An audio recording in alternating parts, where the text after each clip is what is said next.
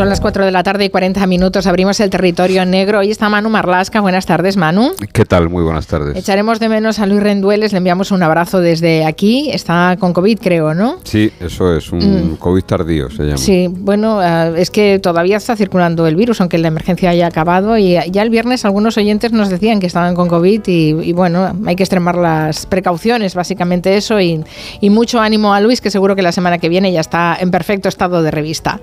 Bueno, vamos a hablar de eh, de las bandas juveniles que se han convertido en una de las principales preocupaciones de las fuerzas de seguridad. Eh, en concreto, eh, nos decíais que hay dos bandas, sobre todo, que se disputan en el, territorio en Madrid. Sí, estas son las dos principales, los Dominican Don't Play, los DDPs y los Trinitarios. Bueno, hoy nos va a contar Manu Marlasca cómo la policía está atacando a estas bandas, donde más le duele, que es, como siempre, en el dinerito, la principal vía de financiación, que ya son los ciberdelitos. Súbalo a todo, A mí me gustan natural, me da igual si vienen hechas, es lo mismo todo, más clásico si se A mí me gustan hechas y natural, hecha y natural, hecha y natural, hecha, hecha y natural. A mí me gustan natural, hecha y natural, hecha y natural. Has querido empezar, Manu, con esta canción, me imagino que tendrás tus razones para ello, porque eh, no creo que seas muy seguidor de esta música. Eh, efectivamente, has acertado, afirmativo, no, claro que tengo mis razones. Este, este hombre que está cantando Hecha y Natural se llama Aderly Ramírez Oviedo, es un dominicano, pero todo el mundo le conoce como Rochi RD y es una estrella, una estrella del rap que enloquece, que vuelve locos, sobre todo a los trinitarios, a esa banda de la que vamos a, de la que te voy a hablar hoy. Él, Rochi RD, niega por completo su vinculación con la banda, dice que nada tiene que ver con los trinitarios, pero lo cierto es que en sus actuaciones ha cantado ya dos veces en Madrid y en una de ellas, por cierto, un joven murió asesinado tras el concierto. Los trinitarios lo jalean como si fuera uno de los suyos mm. verdaderamente. ¿Y quiénes son los trinitarios? Eh, ¿Qué, hacen? ¿De dónde salen los trinitarios? Pues a ver, la banda de los Trinitarios eh, nació como prácticamente todas las organizaciones juveniles, todas las bandas latinas que ahora llamamos eh, eh, bandas juveniles. Digo que los Trinitarios nacieron en Estados Unidos. Se fundaron en el año 1989 en una muy conocida prisión de Estados Unidos, muy cinematográfica y muy televisiva prisión de Estados Unidos, Rikers Island. aparece en muchísimas películas esa prisión.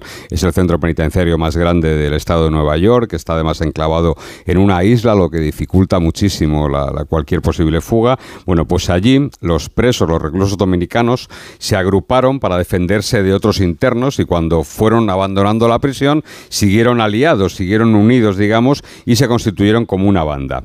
Primero en unos cuantos barrios de la ciudad de Nueva York y después en otras ciudades norteamericanas. Lo cierto es que la banda se fue creciendo a finales de los años 90, a principios de los 2000, al calor de la inmigración también, y abrieron oficinas en el Reino Unido, en la propia República Dominicana y en España, hasta donde llegaron hace un par de décadas, a principios de siglo probablemente, a disputar la hegemonía que entonces tenían otras bandas como los Latin King o los Blatt. El lema, el lema de los Trinitarios es el mismo lema que el de su país de origen, Dios, Patria y Libertad, que es el lema de la República Dominicana. Y su color distintivo es el verde lima, los pandilleros se les puede distinguir por las badanas y los pañuelos que llevan de color verde lima, y sus más acérrimos rivales, sus enemigos íntimos, son los Dominican Don't Play, los DDPs. Los DDPs se llaman así también, ¿no? Mm, DDPs y Trinitarios son entonces esas dos bandas enemigas que se disputan sobre todo la ciudad de Madrid. ¿De cuánta gente estamos hablando, Manu? Pues mira, en el año 2022, es decir, el año pasado, lo publicó además Luis en el periódico de España, la policía calculó en un informe que solo en Madrid, solo en la ciudad de Madrid, había unos 400 miembros activos de estos grupos. Activos. No, es decir, gente con, participación en las actividades criminales de estos grupos. ¿eh? La, la mayoría de esos chicos son muy jóvenes, de nacionalidad española, origen dominicano prácticamente todos, y hay una coincidencia en casi todos ellos. Todos pertenecen a familias en las que los padres suelen estar ausentes, los padres y las madres, bien porque tienen trabajos que los ocupan muchas horas o porque se trata de familias con graves problemas de desestructuras, ¿no? Familias separadas, familias quizás con el padre fuera del país o con el padre en prisión. Bueno, en ese mismo informe la policía calculaba que eh, tenían, DDPs y trinitarios, tenían encuentros violentos dos o tres veces por semana, dos o tres veces por semana, machetadas que llaman ellos, ¿no? Casi siempre tirando de machetes para pelear por ese control del territorio. Hombre, 400 miembros activos de estos grupos eh, solo en Madrid eh, en el año 2022 mm, eh, estamos hablando de es mucha gente de mucha gente sí sí, de, mucha gente. es mucha gente que da muchos problemas claro y empiezan empiezan jóvenes supongo que bueno pues pues 12 13 años dejan ahí solos en casa porque los niños llave que decían no esos que llegaban a casa y no había nadie en casa porque estaban trabajando los padres o, la madre básicamente porque a lo mejor el padre era un padre ausente y además un día nos contaba un, experto en bandas latinas de, de la policía nacional que las bandas anteriores, los Latin Kings, los las Blood, estaban formadas sobre todo por familias, por jóvenes procedentes de familias ecuatorianas. En Ecuador la sociedad es mucho más matriarcal que en la República Dominicana. Entonces siempre que caía uno de estos jóvenes, eh, llamaban a la madre y la madre acudía a comisaría. ¿no? Ahora eso no pasa, ahora a veces la madre no comparece. Pero la captación comienza cuando tienen 12 o 13 años, cuando un chaval baja al parque de alguna de las zonas de Madrid donde actúan las bandas, ese parque ya puede ser propiedad, ya puede estar asignado de algún coro un coro es un grupo o las células en las que se divide una banda. Pero ellos, lógicamente, no eligen a cualquier chico, ¿no? Debe ser alguien disponible a las 24 horas del día para hacer cualquier encargo.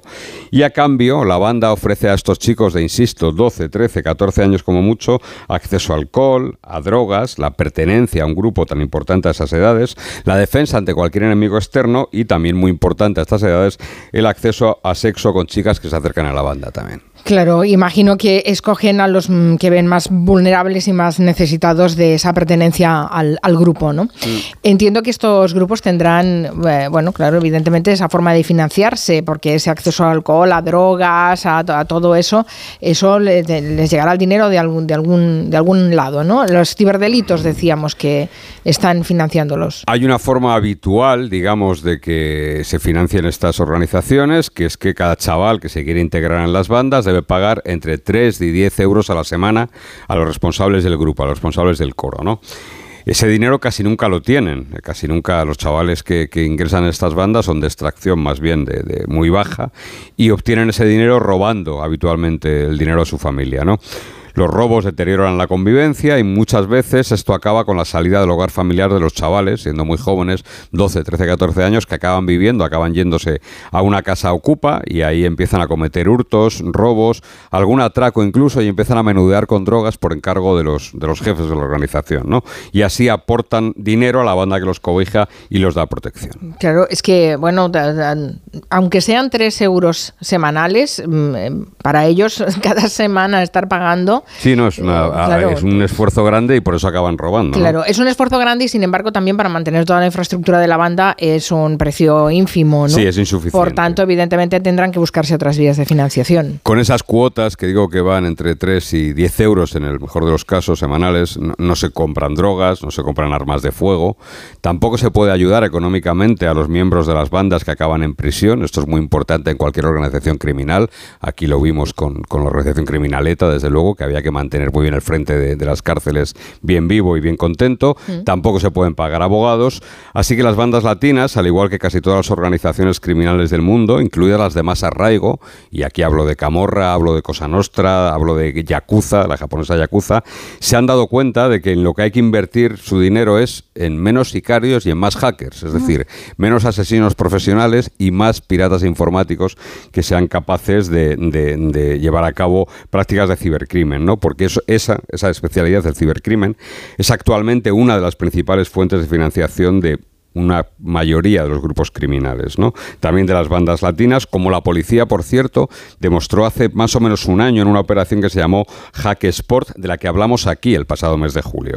Recuérdanos qué ocurrió en esa operación. Pues en esa operación la Brigada de Información de Madrid y la Unidad Central de Ciberdelincuencia desmantelaron la que entonces era la principal vía de financiación de los DDP, de los Dominican Don't Play. Se trataba de un grupo de hackers brasileños subcontratados por la banda eh, que generaba muchísimos beneficios a base de cometer las clásicas estafas online. Por ejemplo, el phishing, que ya sabemos que consiste en el envío masivo de correos electrónicos suplantando a entidades bancarias. Un enlace de este correo redirige a la víctima a una página que simula las reales de las entidades y una vez allí se piden claves que quedan en poder de los malos, de los delincuentes. Otro método que utilizaban estos hackers brasileños era el phishing. Aquí los delincuentes lo que hacen es engañar a la víctima a través de una llamada telefónica, suplantando a los empleados de un banco, del banco de, la víctima.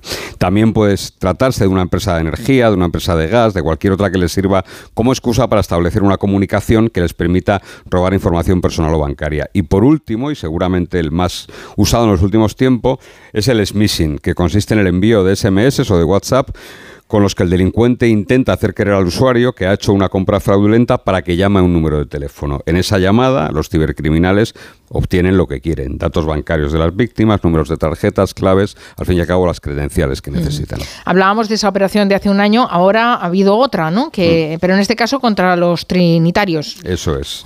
En este caso los trinitarios, eh, la policía aprendió mucho de aquella operación Hack Sport y puso el foco sobre la relación entre ciberestafadores y bandas latinas, ¿no? Casi cuando aún no habían terminado aquella operación Hack Sport, pusieron en marcha la de ahora, que se llama Mate Verderón, cuando detectaron a unas mulas, las mulas son el último escalafón del ciberdelito relacionadas con los trinitarios. La policía repitió la misma, digamos, unión temporal de empresas que en la operación anterior, es decir, Brigada de Información de Madrid y Unidad Central de Ciberdelincuencia, que comenzaron a trabajar y se dieron cuenta de que los trinitarios tenían su particular forma de financiarse mediante ciberfraudes, que era un poquito más sofisticada que la de los DDPs. ¿Ah, sí? ¿Cuál era esa modalidad más sofisticada? Bueno, pues el grupo, el, el grupo que han desmantelado ahora la policía en esta operación, practicaba un clásico, es un clásico de los ciberdelitos. Los malos enviaban SMS masivos que remitían a un enlace. Desde ese enlace, un enlace de web, se llegaba a una página que simulaba las de la entidad financiera de la que todos los destinatarios de ese SMS eran clientes. Esos SMS alertaban de un supuesto problema de seguridad en la cuenta que podrían solucionar a través de ese enlace fraudulento que les enviaban. Es decir, yo recibo un enlace a través de un SMS, me piden, dicen que ha habido un problema de seguridad y que pinche que vaya a ese sitio. Y cuando uno abría esa página, se encontraba con la página de lo que él creía que era su entidad financiera. Así que introducían las credenciales de acceso a la página y como digo, se quedaban ya los malos con esas credenciales. Llegados a este punto en el que el cliente de buena fe ha metido sus claves pensando que a quien le está escribiendo es al banco, a la entidad financiera, los delincuentes se introducían al portal online de la financiera, al auténtico, con las credenciales de las víctimas y pedían, por ejemplo, por ejemplo, préstamos de concesión inmediata, vinculaban las tarjetas de los afectados a un monedero virtual de los malos y las empleaban esas tarjetas pasándolas por TPV adquiridos a nombres de empresas ficticias y realizando en ellos falsas compras. ¡Qué barbaridad!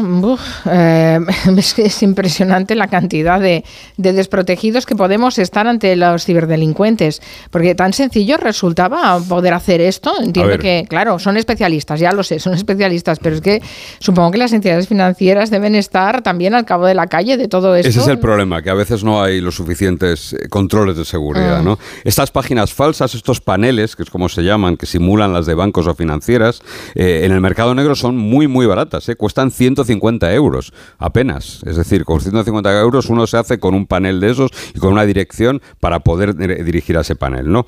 Por ese mismo precio, 150 euros o un poco más, se consigue un listado de mil teléfonos de clientes de una entidad. Es decir, en ese mercado negro, tú por 150 euros tienes... Está tirado de precio. Claro, tienes mil teléfonos. Enviar cada SMS sale en torno a 3 y 5 céntimos. Así que calculemos. Facilísimo. El fraude es absolutamente rentable en el momento en el que piquen unos pocos en el engaño, ¿no? Los paneles, es cierto, eran obra de hackers profesionales que se lo vendían al encargado de adquirir las herramientas informáticas para los trinitarios. Un tipo al que apodaban Hacker Miguel, que era bastante espabilado porque inflaba bastante los precios. Él compraba el material por 150 euros y se los revendía a los trinitarios por entre 500 y 600 euros. Ah, bueno, entonces hacía negocio a costa de los trinitarios, sí, ¿no? Sí hacía negocio, no está mal, no está mal. Oye, ¿se sabe cuánto dinero y cuántas personas eh, se pudieron ser estafadas mediante este sistema? Pues se calcula que han sido estafadas un centenar de personas, más o menos. Se les estafó 700.000 euros, es decir, una burrada, y el dinero lo movían a toda velocidad. Eh, una vez que, que tenían las tarjetas de los clientes de esa entidad vinculadas en sus teléfonos, los malos ya habían metido tarjetas de crédito de, los estafados en sus teléfonos, iban a centros donde compraban cupones de criptodivisas. Que yo no sabía que existían hasta Ah, la hora de probar este yo territorio tampoco, negro. no sabía. Bueno, pues en una tarde podían comprar cupones por valor de 2.000 o 3.000 euros. Y esa criptomoneda se canjeaba inmediatamente por euros en la cartera virtual de alguno de los dirigentes trinitarios que controlaba lo que ellos mismos llamaban la caja común de la banda. Vale, y con ese dinero pues hacían lo que nos has dicho, ¿no? Compraban Gastos drogas, habituales del grupo, es decir, compra de drogas, financiación de reuniones y fiestas de la banda, compra de armas, pago de abogados, envíos de dinero a pandilleros en prisión, compras de teléfono de otras cosas que necesitasen los presos. Por ejemplo, durante la investigación la policía certificó que habían comprado un arma que no se ha encontrado, pero sí la munición. Se encontraron en un registro 30 cartuchos del calibre 22. Además, el grupo este se ha revelado como bastante emprendedor. Parte del dinero que ganaban con las estafas lo enviaban en efectivo a República Dominicana y allí estaban comprando terrenos y viviendas. Otra parte de los beneficios de esos 700.000 euros se enviaba a Suiza, donde la novia de uno de los jefes del grupo se encargaba de meter el dinero en cuentas a nombre de su madre y de su tía. Bueno, lo llamamos bandas, pero es un, vamos, es unas, son Como ves, es una- sí, sí, es una organización sociedades criminal mafiosas en toda organiza- regla. organizadas en todas reglas, sí, sí, Sí. Bueno, ¿y en la operación cuántos detenidos hubo? 40 detenidos y además, eh, más allá de, de demostrar de nuevamente la relación de ciberdelitos y bandas latinas, han caído 15 miembros acreditados de los trinitarios, entre ellos un suprema, es decir, el jefe máximo del coro de Orcasitas, que se llama Jeremy, y un guerrero. Un guerrero es llamado Jan Félix, que era el encargado de organizar los ataques contra las bandas rivales. La novia de este Jan Félix, precisamente, era la que manejaba la caja, era la que manejaba, perdón, la encargada de blanquear el dinero en Suiza. Estos dos, Jeremy y Jan Félix, eran los que manejaban esa caja común y a los que daban el dinero todas las mulas por las que empezó esta operación. Está muy bien, o sea que la policía ha hecho un buen trabajo para desmantelar esta red. Em, supongo que de, de abajo arriba, ¿no? Han tenido mucho éxito al llegar arriba. La, la operación hizo levantar las orejas a la policía. La primera señal de alarma llegó cuando se empezaron a recibir denuncias de los clientes estafados de esa entidad financiera y se dieron cuenta de que el dinero terminaba en manos de personas que lo sacaban de los cajeros. Algunas de esas personas fueron grabadas por las cámaras de los cajeros y fueron identificadas porque tenían antecedentes por pertenecer a los trinitarios. ¿no? Así que, de hecho, aunque los dirigentes del grupo pertenecen, como hemos dicho, al coro de Orcasitas, allí ha caído pandilleros del coro de, Almendra- de Almendrales, del de Alcorcón o del de Vallecas.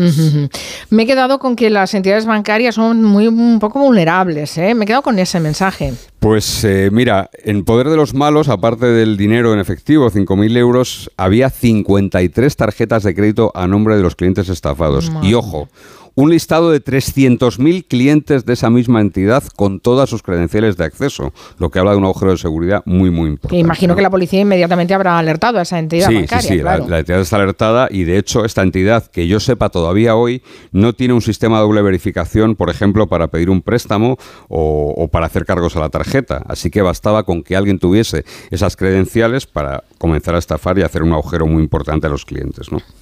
Bueno, me he quedado así con un poco de mal cuerpo. Bueno, pero te lo arregla aquí Rochi RD. Empezam- empezamos como acabamos, ¿eh? Con este, con, con este rapero al que los trinitarios dice Manu Marlasca que idolatran. Sí, sí, sí. Y, y- y vamos a aprovechar que está sonando Rochi RD, que insisto, él dice que nada tiene que ver con los trinitarios.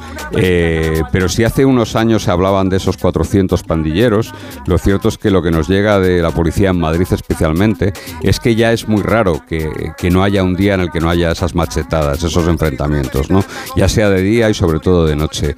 Antes eran dos, tres veces por semana, ahora como digo es rara la noche en el que no hay un enfrentamiento de esas bandas latinas, que es cierto que, bueno, eh, no han provocado en los últimos tiempos eh, víctimas mortales, pero es una violencia de baja intensidad, pero muy, muy, muy permanente, ¿no? Que, no deja, Bueno. no cesa. Y que, y que va creciendo a tenor de lo que nos estás contando. En un año exponencialmente ha crecido y mucho, sí. Claro. Sí, sí. ¿Te luego. imaginas, Manu? Ah, ¿Te, te- te puedes imaginar cuando empezabas a hacer eh, periodismo de, de crónica negra que acabarías eh, siendo un experto en ciberdelincuencia? No, que va, no, no. De hecho, hemos tenido que aprender mucho, ¿eh? porque Claro. no, no somos, bueno, ya lo sabéis todos, ni Luis ni yo somos nativos digitales, como se dice ahora.